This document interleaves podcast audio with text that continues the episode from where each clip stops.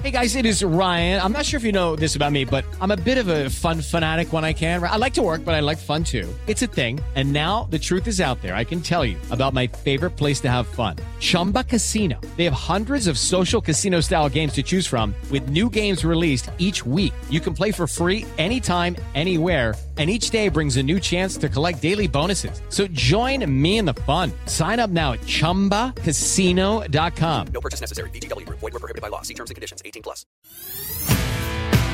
Esto es Espacio Deportivo Nueva Generación.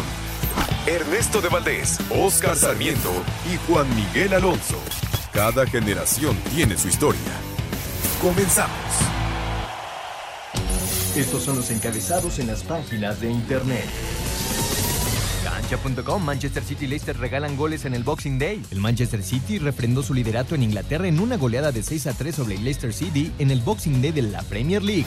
Record.com.mx, Wolverhampton aplazó partido ante Arsenal por falta de jugadores. Wolverhampton lanzó un comunicado en sus redes sociales para informar que el viaje programado para su partido de este martes ante el Arsenal ha sido suspendido debido a que no hay jugadores suficientes por los contagios de COVID-19.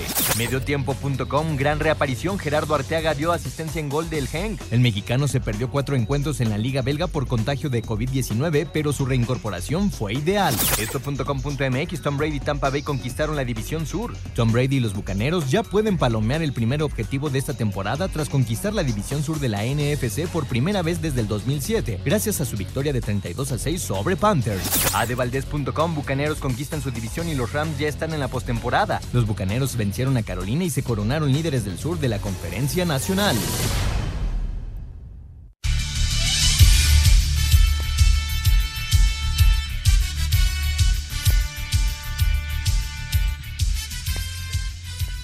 Amigos, amigos, ¿cómo están? Bienvenidos. Esto es Espacio Deportivo Nueva Generación de Grupo Asir para toda la República Mexicana. Como todos los domingos, junto a Juan Miguel Alonso, Oscar Sarmiento, su servidor Ernesto de Valdés. Trabajamos bajo la producción de Lalito Cortés, los controles de César Palomo, en la redacción Rodrigo Herrera. Fuerte abrazo a todos ellos que hacen posible este programa. Listos para platicar durante una hora de lo más destacado en el mundo deportivo de este fin de semana. Lo sucedido en la Liga MX está ya a punto de arrancar, ¿sí?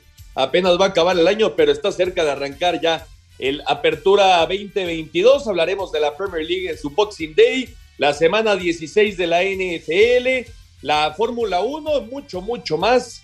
También repasaremos todo lo que sucedió en este 2021 pero antes, antes te saludo con muchísimo gusto, Juan Miguel Alonso. ¿Cómo estás, Juan?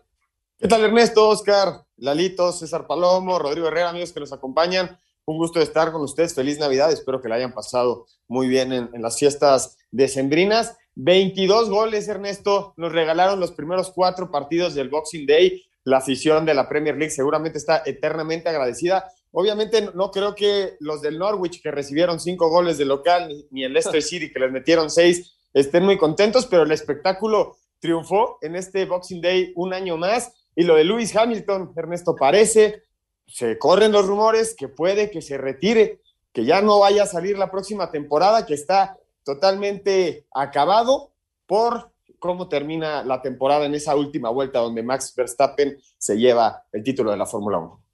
Sí, esos son puras especulaciones hasta el momento. Lo salió a decir Bernie Ecclestone que era eh, antes el presidente, el CEO de la Fórmula 1, que habló con el papá de Luis Hamilton y que el británico pues no está seguro de correr en el 2022. Ya lo platicaremos un poquito más adelante. Oscarito Sarmiento, espero que te haya traído todo lo que pediste, Santa. ¿Cómo estás, Oscar? ¿Qué tal, amigos? Juan, Ernesto, Lalito y todos los que hacen el favor de, de echar la mano para que esto salga bien como cada ocho días. Eh, sí, me trajo cosas interesantes. Eh, por ejemplo, ¿qué te parece si te puedo decir, eh, los vaqueros ya están seguros para jugar los playoffs, ¿no? Sí, ya como campeones del este de la Nacional a partir del día de hoy. Y, y, también, Oscarito, digo, ya para arrancar el programa, supongo que uno de tus regalos favoritos fue la contratación de Jonathan Dos Santos con el América. ¿Qué te parece? Eh, ¿Te acuerdas que hace seis, siete meses Memo Ochoa y Jonathan eh, habían hecho un video y le decía, ya tráeme a tu equipo, ¿no? Y mira, hoy se cumple ese, ese proyecto, ese sueño. Me parece que Jonathan le puede dar cosas interesantes al América. Es un tipo que viene con sede revancha, eh, con hambre para jugar un mundial. Entonces me parece que el América hace una buena contratación. Ojo, ¿eh? No cuenta como mexicano. usará una plaza de extranjero. ¿Qué te parece esta contratación, Juan? Eh, el América, digamos que en esa posición, pues es probablemente donde más jugadores tiene, ¿no? Está ahí Aquino, está por ahí Richard Sánchez. Entonces, eh, Jonathan Dos Santos, a ver cómo lo utiliza Solari, pero, pero bueno, ¿qué te parece esta, esta contratación? A mí en lo personal me encanta, ¿eh? A mí Jonathan me parece un gran jugador. No, sin duda es una gran incorporación y, y lo mencionas muy bien. Yo creo que aquí el, el gran afectado es Santi Naveda, que había venido haciendo las cosas bien, de repente desapareció por esa lesión que tuvo, se fortaleció la media cancha con Aquino y Richard Sánchez, que yo creo que van a ser los que empiecen esto y, y conforme se vaya adaptando Jonathan seguramente va a agarrar la titularidad, pero aquí el, el que va a tener que comerse la banca va a ser Santi Naveda. Sí, totalmente de acuerdo, el canterano Águila será pues el, eh, el que más sufra esta contratación de, de Jonathan Dos Santos y hablamos de la Liga MX porque arranca ya. El próximo jueves 6 de enero estará iniciando la actividad con el Atlético de Salir recibiendo al Pachuca y vamos a escuchar justamente los movimientos más destacados del fútbol mexicano. El extremo venezolano Eduard Bello es nuevo jugador de Mazatlán FC, llega procedente del Club Deportivo Antofagasta de la Liga Chilena. Jesús Trindade, mediocampista uruguayo con pasado inmediato en el Peñarol de su país, formará parte del Pachuca. El Ariete Charrúa, Abel Hernández, será refuerzo del Atlético de San Luis para la próxima campaña. Fluminense de Brasil fue su último club. Leo Fernández, mediocampista de Toluca que vivirá su segunda etapa con la institución, habló así sobre la conformidad del plantel. Estamos muy bien ya, pero este pero se sigue armando el equipo y, bueno, y eso es con el trabajo, con el trabajo nos vamos, nos vamos conociendo más también. Bueno, yo hace poquito que estoy, pero, pero ya a varios ya los conozco, este, sé más o menos las cualidades que tienen algunos, este, cuáles son sus fuertes.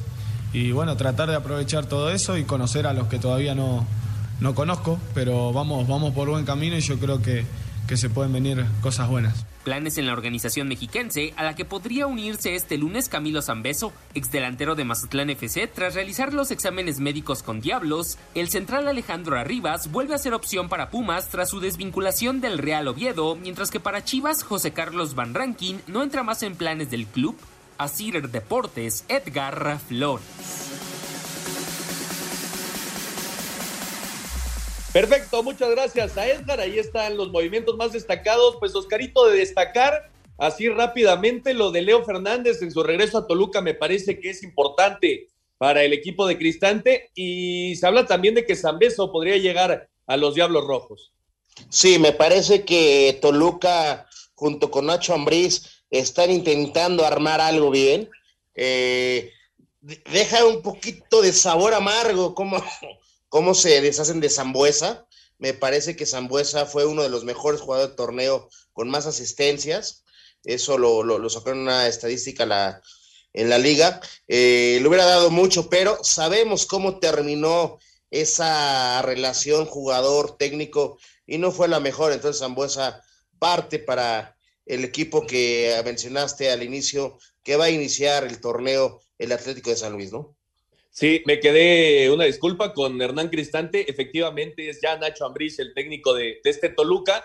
Y algunos rumores todavía que hay, Juan, la posibilidad de ese intercambio entre Chivas, eh, entre Chivas y Cruz Azul, el Piojo Alvarado por parte de Cruz Azul, Mayorga y Antuna por parte de las Chivas. También se habla de una posible llegada, un regreso de Pizarro al Guadalajara. En fin, todavía hay mucho de, de dónde, de dónde tomar, ¿no?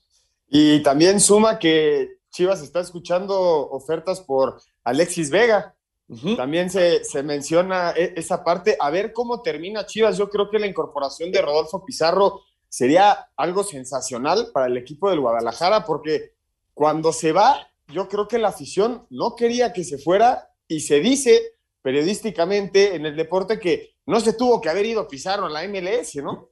Oye, yo, nada más pregunto un tema, hablando de los equipos eh, más taquilleros, más grandes, o con historia en el fútbol. Ya metemos a los equipos regios, Monterrey y Tigres, pero está América, está Pumas, Cruz Azul, Chivas. Me parece algo de llamar la atención ahorita que estamos eh, mencionando altas, bajas, Chivas. Eh, qué amargo sabor nos ha dejado en los últimos tres, cuatro torneos. Y hoy, que no tenga un nuevo referente de, de alta, un nuevo refuerzo, un nuevo jugador, como lo querramos ver, llama la atención, ¿no? Sí, tendrá que darse en esta semana, eso sin lugar a dudas, ¿no? La gente de, de Chivas está ávida de, de tener un refuerzo importante. ¿Tú Y, más con esa, con esa incorporación de Amauri Vergara y los 50 millones de inversión que le dieron a Chivas, que prometía muchísimo ese proyecto, que finalmente no pudo caminar, ¿no? La- las Chivas hoy, se le- la, la afición le está exigiendo como el equipo que es, el- un, un equipo grande, pero no están dando el ancho a nivel deportivo ni a, nivel- ni a nivel administrativo. Sí, Justo- de acuerdo. Yo, yo lo que preguntabas, Oscarito, yo creo que Pizarro sería pues la bomba, ¿no? Sí, yo, yo, yo creo que tiene que, que meter un, un golpe de autoridad eh, la directiva, como lo dice muy bien Juan, eh, porque se están quedando cortos y en el camino nos han eh, regalado torneos irregulares. Ya sabemos cómo también le gusta a la escuadra de Chivas romper procesos a medios torneos, ¿eh? Acaba de subir un tuit, justamente lo estoy viendo Chivas, eh, con la playera donde dice Jorge Vergara y abajo hay una serie de letras que si las acomodas dicen Alvarado. Así que el Piojo Alvarado será nuevo jugador de Chivas, Juan. No, es una gran incorporación para las Chivas, pero también teniendo en cuenta que van a perder a Antuna, ¿no? Hombre por hombre, no sé quién gana más en ese intercambio, Ernesto. ¿Cómo lo ven Sí. ustedes? Yo, para Yo mí, para mí sale ganón Cruz Azul, Oscarito. También. Antuna, total. eh, eh, es cierto, por momentos desaparece y es un poco inconsistente, pero es un buen jugador.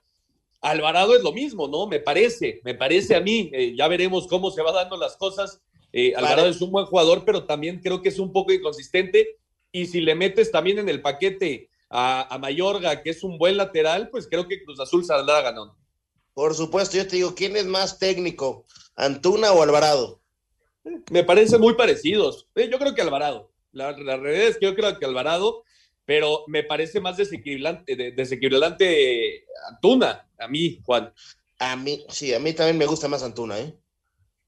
Lo veo, lo veo parecido, pero veo la, la misma posición y el mismo, el mismo hombre. Entonces, yo creo que aquí depende qué, tanto, se- qué tantos minutos le lleguen a dar a Alvarado en Chivas, ¿no? Y qué oportunidad tenga de rescatar un barco que es muy, es muy difícil que en una temporada resarcirse de todo lo que dejaron de hacer las tres temporadas pasadas. Sí, de acuerdo. De acuerdo, pues ya platicaremos la próxima semana cómo quedan los equipos de cara al torneo Apertura 2022. Y ahora vamos a escuchar qué pasó en el Boxing Day. Escuchamos los resultados, lo sucedido el día de hoy en el fútbol inglés y lo comentamos. Con tres encuentros pospuestos por casos positivos de COVID-19, el Liverpool ante Leeds United, el Wolverhampton ante el Watford y el Burnley ante el Everton, se llevó a cabo este domingo el tradicional Boxing Day de la Premier League que corresponde a la jornada 19 de la temporada. El Manchester City goleó 6 a 3 al Leicester para afianzarse en el primer lugar de la tabla con 47 puntos. El Arsenal 5 a 0 al Norwich City, el Tottenham le pegó 3 a 0 al Crystal Palace, el Southampton derrotó 3 a 2 al West Ham, el Chelsea 3 a 1 al Aston Villa. A pesar de esta victoria para su técnico Thomas Tuchel, fue mala idea que se haya jugado esta jornada. No es justo. Llevamos 10 días intensos con jugadores en cama y nos enfrentamos a equipos que han tenido partidos aplazados y que tienen una semana para prepararlos. Puede que nos equivocáramos al permitir que algunos jugaran después de estar enfermos con coronavirus. Con solo uno o dos entrenamientos, la Premier nos hizo jugar y por eso jugamos. Mientras que el Brighton derrotó 2 a 0 al Brentford. Así Deportes Gabriel Ayala.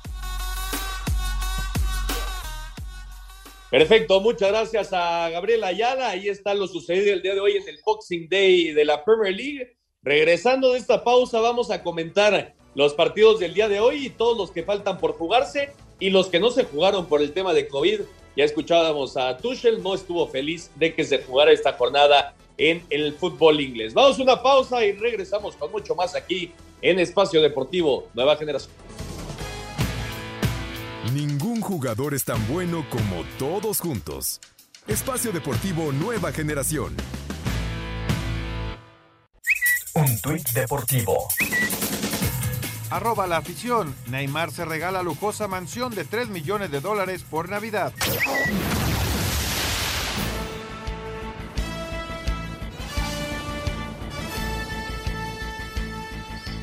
Regresamos a Espacio Deportivo Nueva Generación y platicábamos del Boxing Day de la Premier League, Juan. El día de hoy, Manchester City le pegó 6 por 3 al Leicester, el Arsenal 5 por 0 al Norwich, el Tottenham 3 por 0 al Crystal Palace, Chelsea 3 por 1 al Aston Villa, Southampton 3 por 2 al West Ham y el Brighton 2 por 0 al Brentford. Estos fueron los partidos que se jugaron con tres suspendidos por el tema del COVID.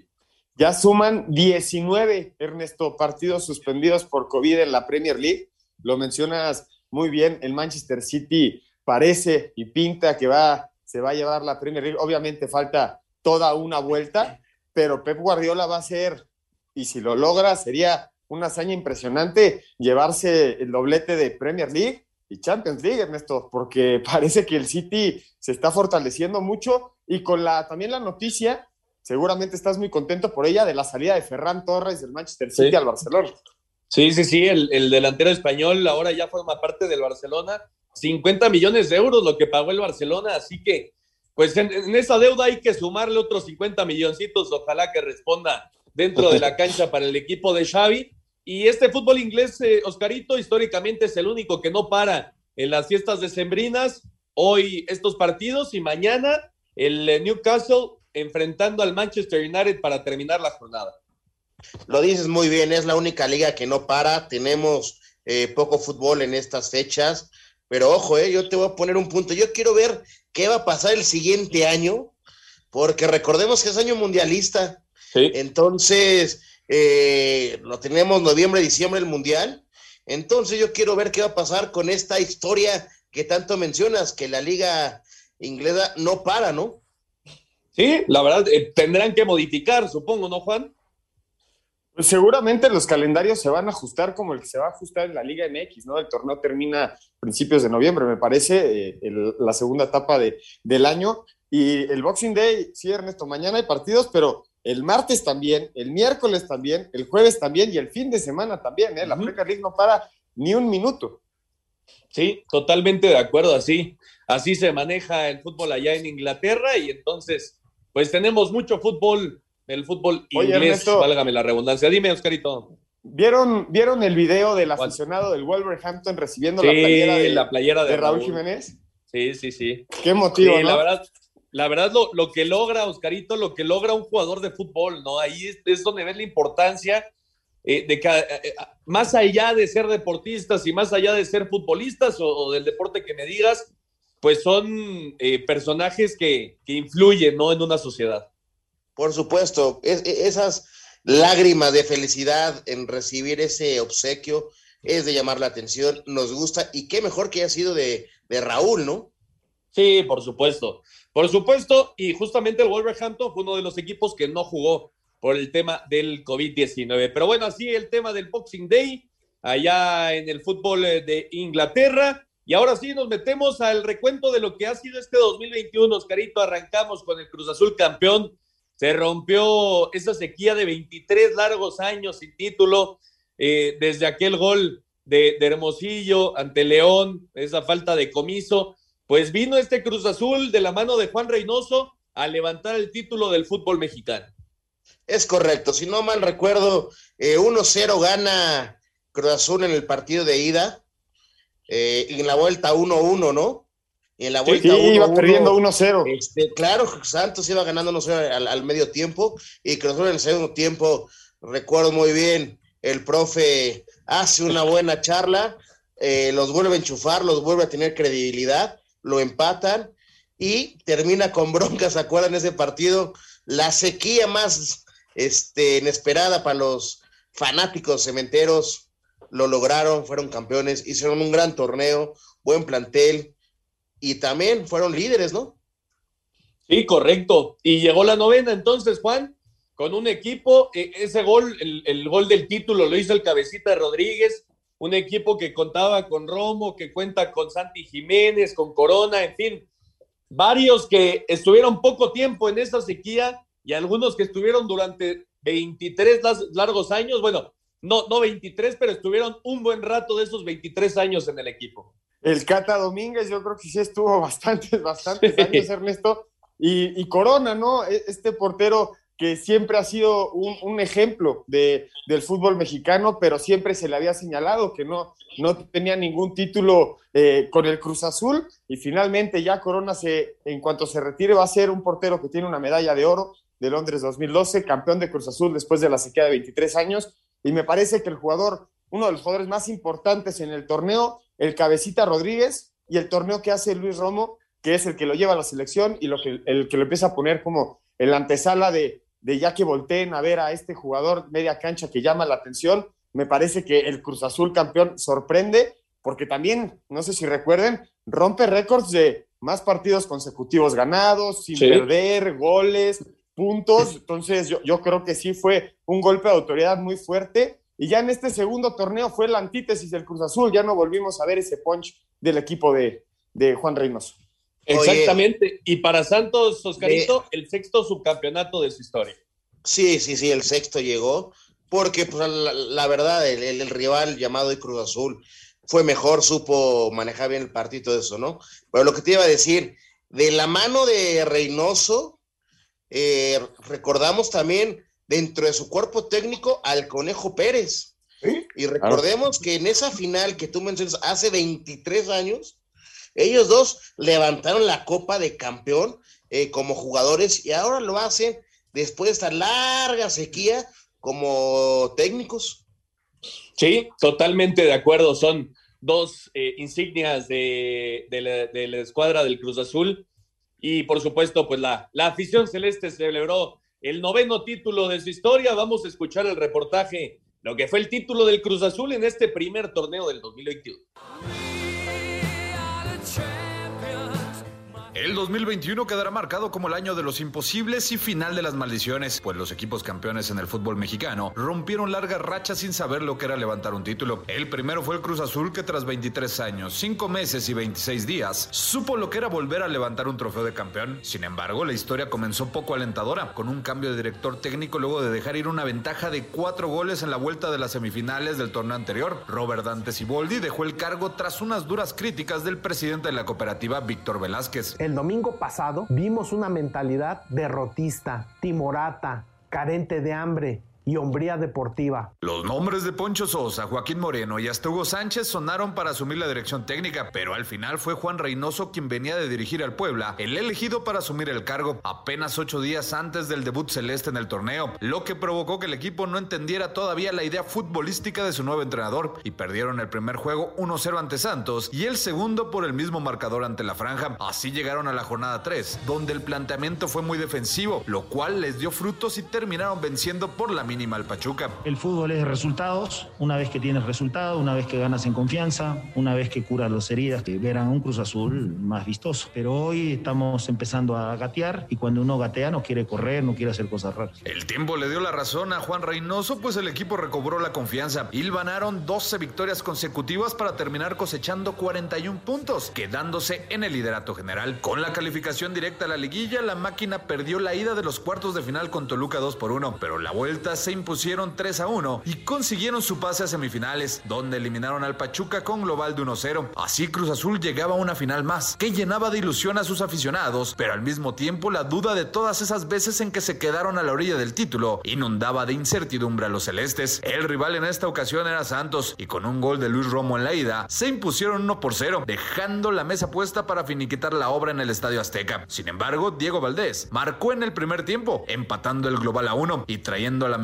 la duda de otra cruz azuleada. Sin embargo, el cabecita Rodríguez marcaría en un contragolpe apenas arrancando el segundo tiempo. Este gol a la postre fue el definitivo para el título y acabar con la maldición cementera, con un Juan Reynoso que era jugador en el campeonato del 97 y ahora fue el arquitecto en el resurgimiento de un Cruz Azul, que además se quedó con el campeón de campeones tras vencer 2 por 1 a León. Cuando hacemos hacia atrás el tiempo y llegamos en enero, esto, la verdad, ni, ni el mejor guionista nos podía vender esta realidad. Para Sir Deportes, Axel Toman.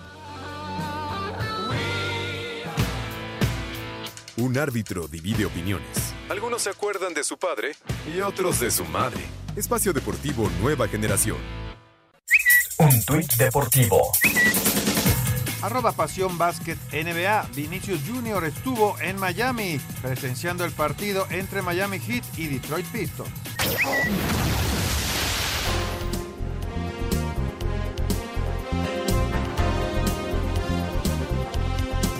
Regresamos a Espacio Deportivo Nueva Generación y ahora Juan platicamos del segundo eh, torneo de este 2021.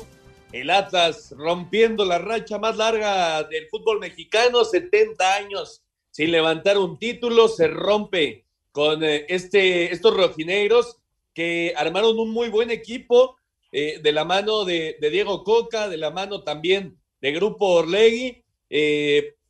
Un equipo de jóvenes con algunos buenos eh, jugadores ya veteranos, el, caso de Camilo Vargas, el portero, el caso de Julio Furch, y bueno, en una final, pues la, la verdad que, que, de las mejores que yo recuerdo en los últimos años, perdieron la ida ante León, ganan en la vuelta, se van a los penales y ahí se corona el equipo de los rojinegros. Qué, gran final, Ernesto, lo mencionas muy bien, porque vimos a las dos aficiones, como la de León, como cierra también en el Estadio Jalisco el Atlas, pero el partido de ida, el jugador número 12, es por, por eso le dan la vuelta al Atlas, ¿no? En, en esos cinco minutos que les hacen dos goles al final, y luego la vuelta, ese 1 por 0 de parte del Atlas, con gol de Aldo Rocha, que hay polémica y, y lo, como lo quieras ver, pero al final termina el jugador más, más determinante, me parece, la cancha junto con Quiñones, Julio Furch, que mete el último penal, hace campeón al Atlas, pero creo que la afición del Atlas reconoce como el héroe, porque toda la temporada fueron la mejor defensiva y el hombre que prácticamente los lleva ahí, teniendo errores, ¿eh? teniendo un par de errores ya en, en la fase final en la liguilla, es Camilo Vargas. Sí, de acuerdo, el colombiano pues digamos que escribió con letras de oro su nombre en la historia del Atlas. Y, y vaya eh, ambiente, ¿no? La afición rojinegra, Oscarito, se hizo presente y en serio eh, en el Jalisco y alentó a su equipo para ser campeón. Por supuesto, ¿no? Vamos a ser este, claritos. El 2 del fútbol mexicano logra el título jugando a un buen fútbol. ¿En qué aspecto? Defensivo. Fue un equipo que supo eh, a lo largo del torneo eh, defender bien su arco, fue la mejor defensiva del torneo y te demuestra que junto a su afición, el gran trabajo que hace Diego Coca de verdad de llamar la atención y más sufrida a lo Atlas en penales logra romper esa gran sequía, ¿no? Porque todo, todo el mundo decimos a lo Atlas con el sufrimiento, con el corazón en la mano, ¿no? Sí, después de 70 años volvió a celebrar la afición rojinegra, levantaron el título, la academia fue campeona del fútbol mexicano. Lo escuchamos. 70 años y 7 meses después, la maldición terminó. El Apertura 2021 fue finalmente el torneo que vio a los rojinegros del Atlas coronarse campeones del fútbol mexicano, bordando la segunda estrella a su escudo después de la de 1951. Los zorros lo lograron con la mejor defensa, que apenas permitió 10 goles en la fase regular. Como segundo lugar general, el equipo tapatío supo jugar con el reglamento para cerrar todas sus llaves de liguilla en casa, y aunque no ganó ninguna en el marcador global, pudo despachar a Rayados y Pumas por mejor posición, además de a León en penales ya en la gran final. Podría decirse que Diego Coca lo logró con un plantel limitado. De hecho, cerró el torneo utilizando 12 veces consecutivas la misma alineación. Vargas, Barbosa, Santamaría, Nervo, Angulo, Reyes, Rocha, Márquez, Torres, Quiñones y Furch fueron los encargados de llevar al Atlas a la tierra prometida. Ahora, los zorros no quieren despertar del sueño y Coca entiende que deben aspirar a más. Con el título ya no, no hay más nada que decir. Así que ahora está en nosotros aprovechar este título para seguir creciendo. Porque la verdad que de este club todavía hay muchas cosas por hacer y tenemos ganas de participar. La directiva encabezada por el presidente ejecutivo José Riestra ya piensa en más trofeos para las desempolvadas vitrinas rojinegras. Yo creo que ahora hay que acostumbrarnos a eso, a ser un equipo protagonista. Hay grandes ejemplos que tenemos. No, no, no conformarnos con esto, ¿no? no no tirar las campanas al vuelo por haber ganado un campeonato, es parte ya de nuestra historia, seguramente quede grabado para toda la vida, pero ahora concentrarnos en lo que viene. Tendremos que jugar un campeón de campeones en verano, después tendremos la Conca Champions y así acostumbrarnos a jugar torneos internacionales, reforzar el equipo. Por extraño que suene, los rojinegros del Atlas arrancarán el 2022 como los campeones del fútbol mexicano. Para Sir Deportes desde Guadalajara, Hernaldo Moritz. Perfecto, muchas gracias Hernaldo. Así las cosas en el fútbol mexicano, rompiendo sequías, Cruz Azul y Atlas campeones. Y ahora platicamos, Oscarito, de la actividad de la selección mexicana. ¿Qué calificación le ponemos al tricolor? Que por supuesto nos quedamos con el pésimo sabor de boca de las derrotas ante Estados Unidos y Canadá en la fase final de este 2021, pero ¿qué calificación le ponemos en todo el año? Eh, yo le pondría, bueno, también hablando de eso, tenemos que tocar eh, las copas, eh, los juegos, incluso hasta olímpicos que jugó, porque hablar de la selección mexicana, eh, marcamos varias categorías y varios torneos. Yo le pongo un 7 a la selección mexicana. ¿Tú qué calificación le pones, Juan?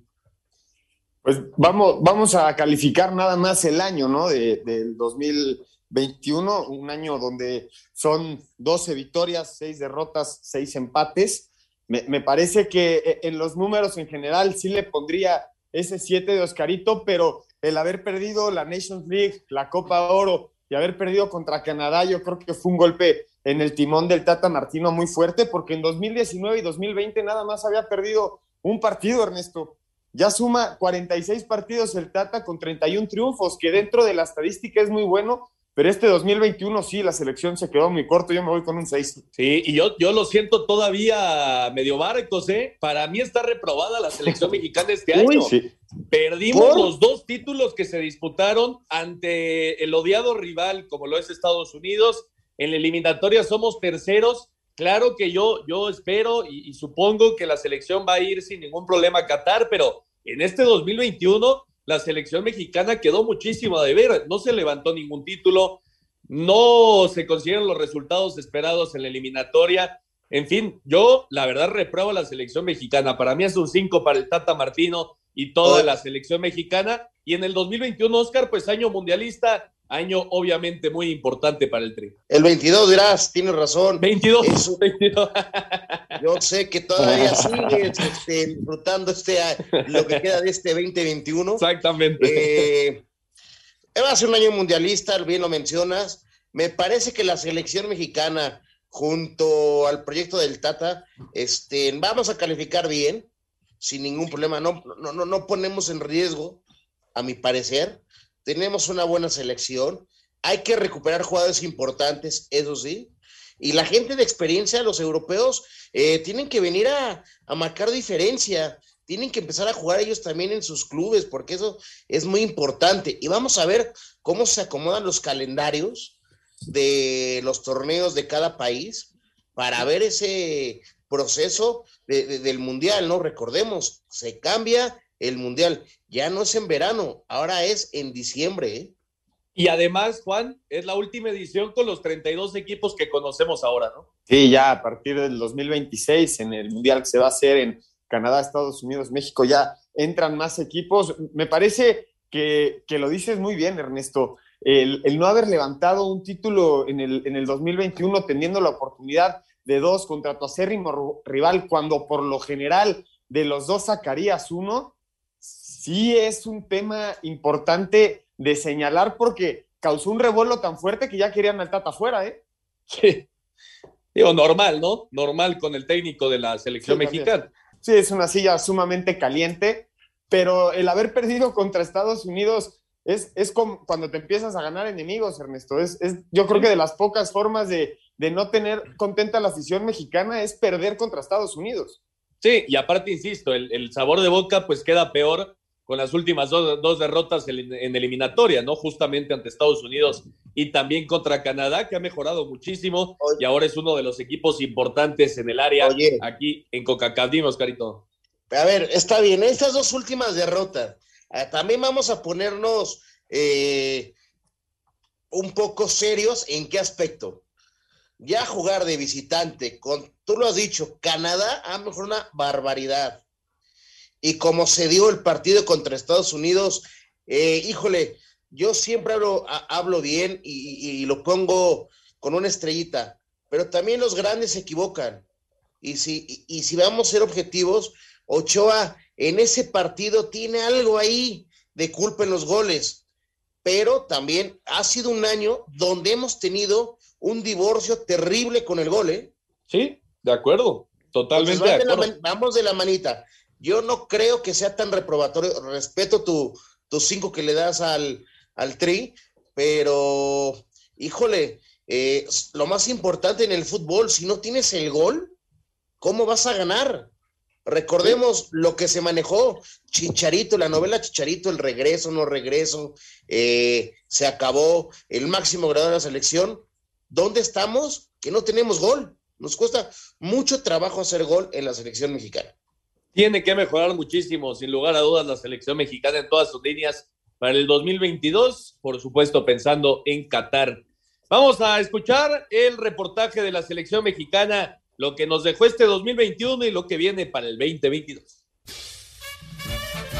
Un año para el olvido fue este 2021 para la selección mexicana de fútbol y su técnico Gerardo Martino. A lo largo del año, el Tri jugó 24 partidos, 16 oficiales y 8 amistosos, con un saldo de 12 victorias, 6 empates y 6 derrotas, con 36 goles a favor y 19 en contra. Tres de las 6 derrotas fueron ante Estados Unidos en la final de la Nations League, en la final de la Copa Oro y la última dentro del octagonal final de la CONCACAF rumbo a Qatar 2022, que reparte 3 boletos y medio. Además, el equipo cerró con 4 partidos consecutivos sin ganar, con tres descalabros y un empate, situación que molestó al presidente de la Federación Mexicana de Fútbol, John de Luisa, quien al final respaldó al Tata Martino. Desde luego no estamos contentos con haber perdido en tres ocasiones con la selección norteamericana. Para nosotros era fundamental ganar la primera emisión de la Nations League con el Final Four, ganar y repetir la Copa de Oro. Sabíamos que iba a ser verdaderamente complicada la salida en eh, noviembre tanto a Cincinnati como a Edmonton y planeábamos planeábamos traernos puntos de regreso a casa. Nuestra confianza absoluta en el Tata Martino y en su grupo de trabajo. De estos 24 partidos que jugó el Trim en este 2021, 8 fueron dentro del octagonal final rumbo a Qatar 2022, con saldo de 4 victorias, 2 empates y 2 derrotas, que lo pone en el tercer lugar de la tabla con 14 puntos, mismos que Panamá, que es cuarto, pero con mejor diferencia de goles del Trim, y por debajo de Canadá, que tiene 16, y de Estados Unidos, que tiene 15. Con estos números, el técnico Gerardo Martino calificó así el balance de este año. Respecto al balance, es el peor año de,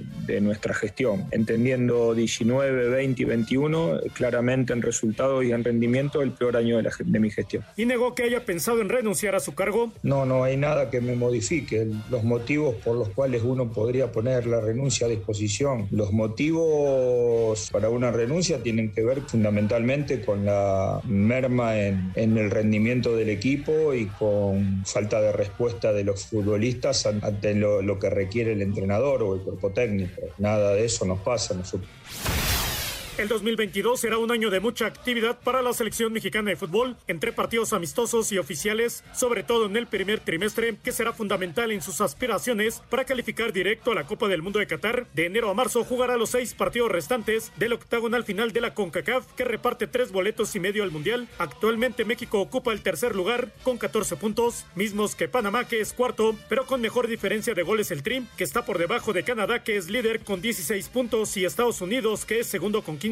El presidente de la Federación Mexicana de Fútbol, John de Luisa, confía en que se conseguirá este boleto. Y tenemos todavía seis partidos por, por pelear, de los cuales cuatro son en casa. Tenemos nuestras esperanzas ahí puestas, nuestra confianza absoluta en el Tata Martino y en su grupo de trabajo. El 27 de enero el Tri visita a Jamaica, el 30 recibe a Costa Rica, el 2 de febrero a Panamá, el 24 de marzo a Estados Unidos, el 27 visita a Honduras y el 30 recibe a El Salvador. En caso de que el Tri juegue el repechaje, este será en el mes de junio ante una selección de Oceanía a un solo encuentro y en sede neutral. En cuanto a partidos amistosos, la Federación Mexicana de Fútbol analiza qué rivales podría tener el Trim, sobre todo previo a la Copa del Mundo. En caso de que califique, la mayoría de estos encuentros serán en Estados Unidos por el contrato que se tiene con Zoom. Así, Deportes Gabriel Ayala.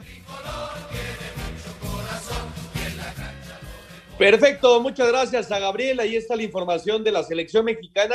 Y tiene razón, Oscarito, ahora que lo platicábamos, los dos encuentros en el Azteca van a ser a puerta cerrada. Sí, es una tristeza, por favor, a toda la afición, a toda la gente de fútbol, tenemos que cambiar ya este grito porque ya nos está lastimando y nos está metiendo en problemas. Y más, si seguimos igual más adelante, ya no es puerta cerrada, ya son puntos o quedar fuera de torneos internacionales como el Mundial.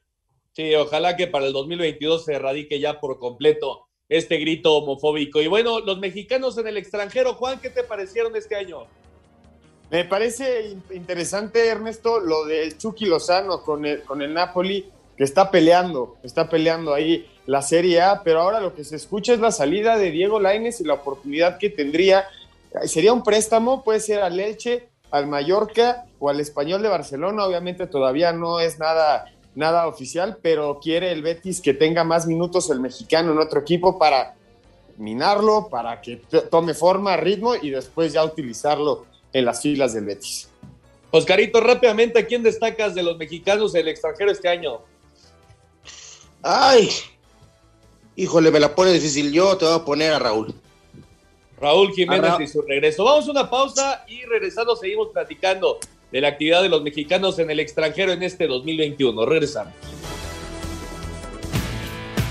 Ningún jugador es tan bueno como todos juntos. Espacio Deportivo Nueva Generación. Un tuit deportivo. Arroba Reforma Cancha. Alexis Cervantes, jugador de los Libertadores de Querétaro, fue reportado desaparecido y no se sabe su paradero desde el 21 de diciembre. 2021 dejó sensaciones de consolidación, bajo rendimiento y rotundo fracaso para los mexicanos que mantienen o culminaron estadía en Europa y la MLS. Una de las grandes decepciones fue la del exdelantero de Chivas, José Juan Macías, quien tras su llegada al Getafe apenas en julio pasado, su futuro inmediato sigue en incógnita. Situación similar a la del nuevo técnico del Toluca, Ignacio Ambriz, cuyo pasado se resume a 12 partidos oficiales al frente de Sociedad Deportiva Huesca, cuadro de la segunda división española, con saldo de 4 victorias, 3 empates y 5 derrotas. El hubiera no existe en el fútbol. No subimos cómo contrarrestar esa, esa parte, pero realmente no, no, no hay nada que rescatar. La verdad, te soy franco. Sensación de intrascendencia que ocupa las raquíticas actuaciones de Diego Lainez con Betis, aún sin gol en partido oficial de la Liga Española, Jesús Tecatito Corona, relegado a la banca por su bajo nivel futbolístico con solo dos tantos en el último par de temporadas, así como el desempeño de Héctor Herrera con Atlético de Madrid, que, para fortuna del baja californiano, aún se mantiene en la mira del técnico Diego Simeone. Sí tendría que tener más minutos. El entrenador en este momento elige a otros compañeros pero como merecimiento no tengo ninguna duda que se merecería más minutos. Resaltando además casos forzados como el de Omar Gobea, quien tras negarse a renovar con Sulte Baregem de Bélgica, se mantiene fuera de actividades de agosto pasado para evitar que se marche gratis en el mercado de verano. Fortuna contraria a la de hombres como Raúl Jiménez y su despertar con Wolverhampton tras la fractura de cráneo en noviembre del 2020, 17 goles en 21 partidos de Javier Chicharito Hernández y Los Ángeles Galaxy, Edson Álvarez, pieza inamovible en el esquema del Ajax, Johan Vázquez, revelación y titular indiscutido con Génova de Italia, Néstor Araujo y la suma constante de minutos en la saga del Celta de Vigo, Gerardo Arteaga haciendo lo propio en la banda izquierda del Genk de Bélgica e Irving Chucky Lozano, titular con Napoli, más allá de las situaciones de juego que pusieron en riesgo su vida. Así Deportes, Edgar Flores. Perfecto, muchas gracias a Edgar. Ahí está la información. Oscarito, entonces te quedas con Raúl Jiménez. Sí, me quedo con Raúl Jiménez por, por lo que hace. Digo, al final ya Juan te nos explicará un, un, punto a él, a quién le va a dar este premio de, de ser el, el mejor jugador internacional mexicano pues yo me voy con Raúl por el tema que, que, tuvo, ¿no? Regresó después de la lesión, que ya lo tenía varios, lo pensaban retirado, regresa y le vuelve a poner un sabor diferente a la selección, eh, un tipo diferente, ¿no? Sí, de acuerdo. Tú, Juan, ¿con quién te quedas? Yo me voy a ir con Edson Álvarez y lo importante que se ha vuelto para el equipo del Ajax, titular, fue campeón con el Ajax, está peleando ahorita la punta en la Champions League, ha jugado casi todos los partidos, 6 de 6 en, fase de grupos, me parece que también en selección mexicana es el titular, cuando falta el machín en media cancha se siente un hueco, me parece que ha crecido como futbolista exponencialmente en el equipo holandés, Ernesto. Sí, yo también me voy a quedar con Edson Álvarez, creo que le ha venido muy bien trabajar de la mano de Eric Ten Hag, eh, es un jugador que ha crecido muchísimo desde que abandonó a las Águilas del la América. Y mención honorífica también a Johan Vázquez, ¿no? Que llegó y se ha convertido ya en pieza fundamental del Genoa. Claro que es un equipo, pues llegamos de media tabla para abajo del fútbol italiano, pero es el fútbol italiano y también para el Chucky Lozano que está peleando en la cima con el Napoli. Así las cosas en, eh, con los mexicanos allá en el extranjero. Y ahora dejamos el tema fútbol para meternos en otros deportes y vamos a escuchar qué sucedió en la justa olímpica de Tokio 2020.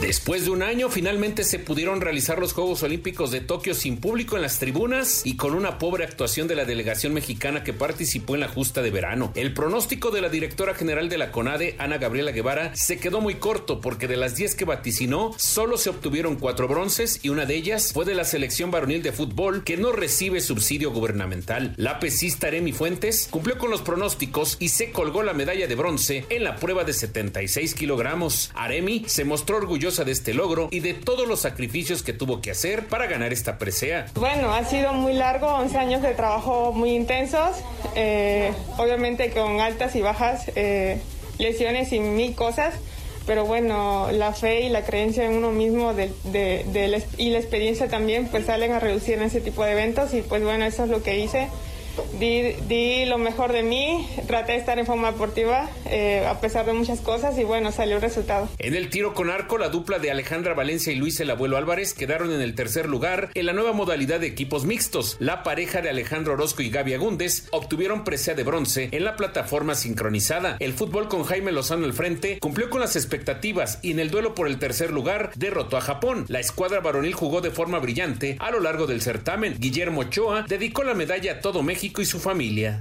Sí, sí, sí, sí, sobre todo, sobre todo porque quería llevarle una, una medalla, no quería regresar con las manos vacías a, a México, no quería regresar a mi casa con las manos vacías.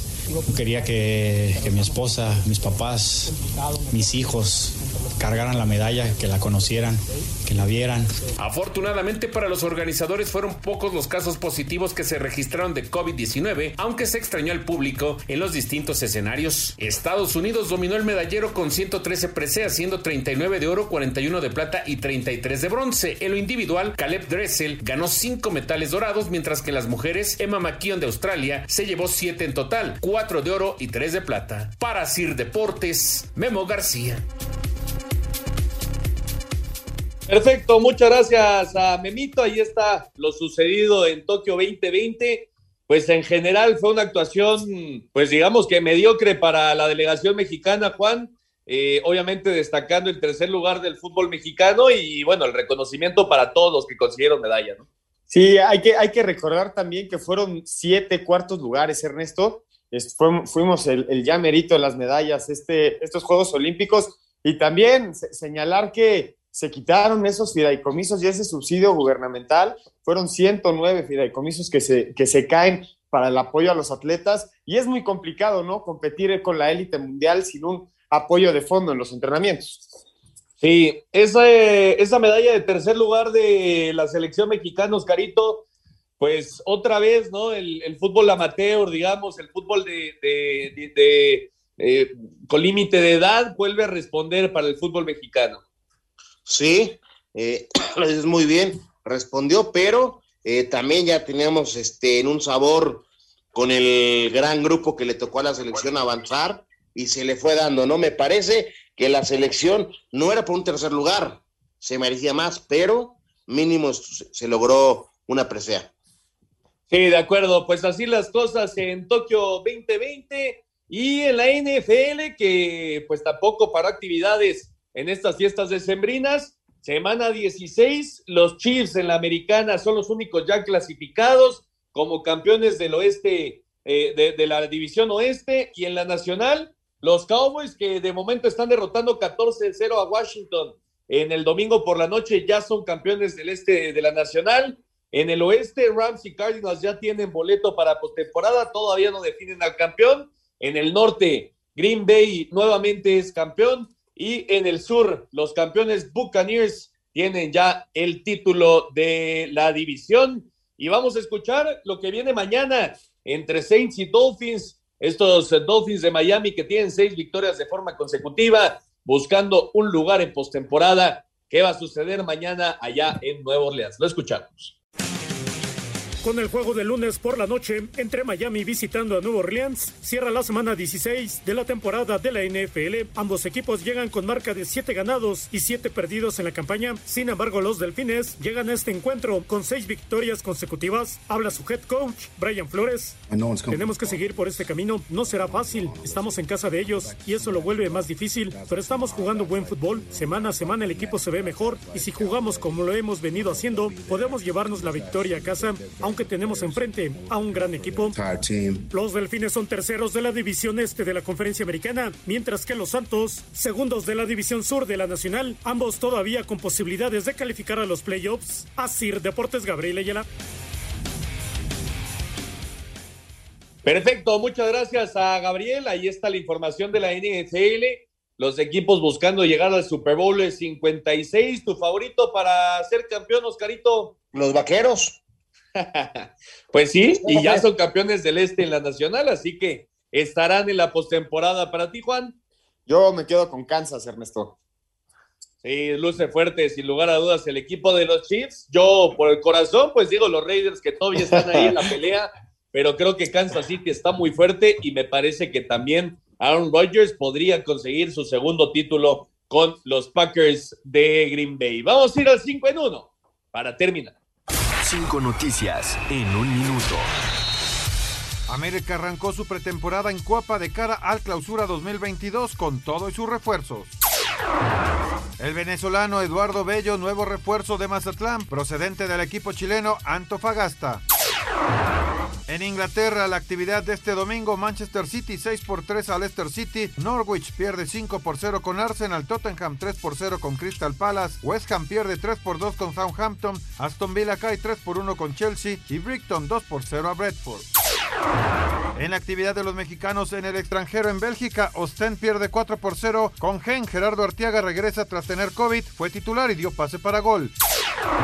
En la NFL, Aaron Rodgers rebasa a Brett Favre para convertirse el coreback con más pases de anotación con Green Bay. Perfecto, muchas gracias a Rodrigo. Ahí está el 5 en 1 para terminar. Pues Oscarito, desearle a todos los que nos escuchan, por supuesto a Lalito, a toda la gente de Asir, de Espacio Deportivo, un feliz año, que hayan tenido un gran año y que el 2022 sea aún mejor. Exactamente, me uno a lo que mencionas, el agradecimiento siempre que gracias a ellos, los que están siempre atrás de esto, eh, logramos salir al aire bien. Feliz año también a todos los que nos hacen favor de escucharnos. Lo mejor para este 2022. Sí, Lalito, César, Rodrigo, a Mauriño, a eh, quién más anda por ahí normalmente, a Paquito. Francisco Caballero. En fin, exactamente, a todos los que nos acompañan, Juan. A Julio también. Eh, yo me uno a la felicitación, les mando un fuerte abrazo a ustedes que nos escuchan y a los que nos hacen el favor de llevar este programa a cabo. Buenas noches. Muchas gracias a todos los que nos acompañaron. Esto fue el último programa en este 2021 de Espacio Deportivo Nueva Generación. Nos escuchamos en el 2022. Que tengan una muy buena semana. Fútbol, béisbol, americano, atletismo, todos tienen un final. Termina Espacio Deportivo Nueva Generación. Ernesto de Valdés, Oscar Sarmiento y Juan Miguel Alonso. Cada domingo de 7 a 8 de la noche por 88.9 Noticias. Información que sirve. Tráfico y clima cada 15 minutos.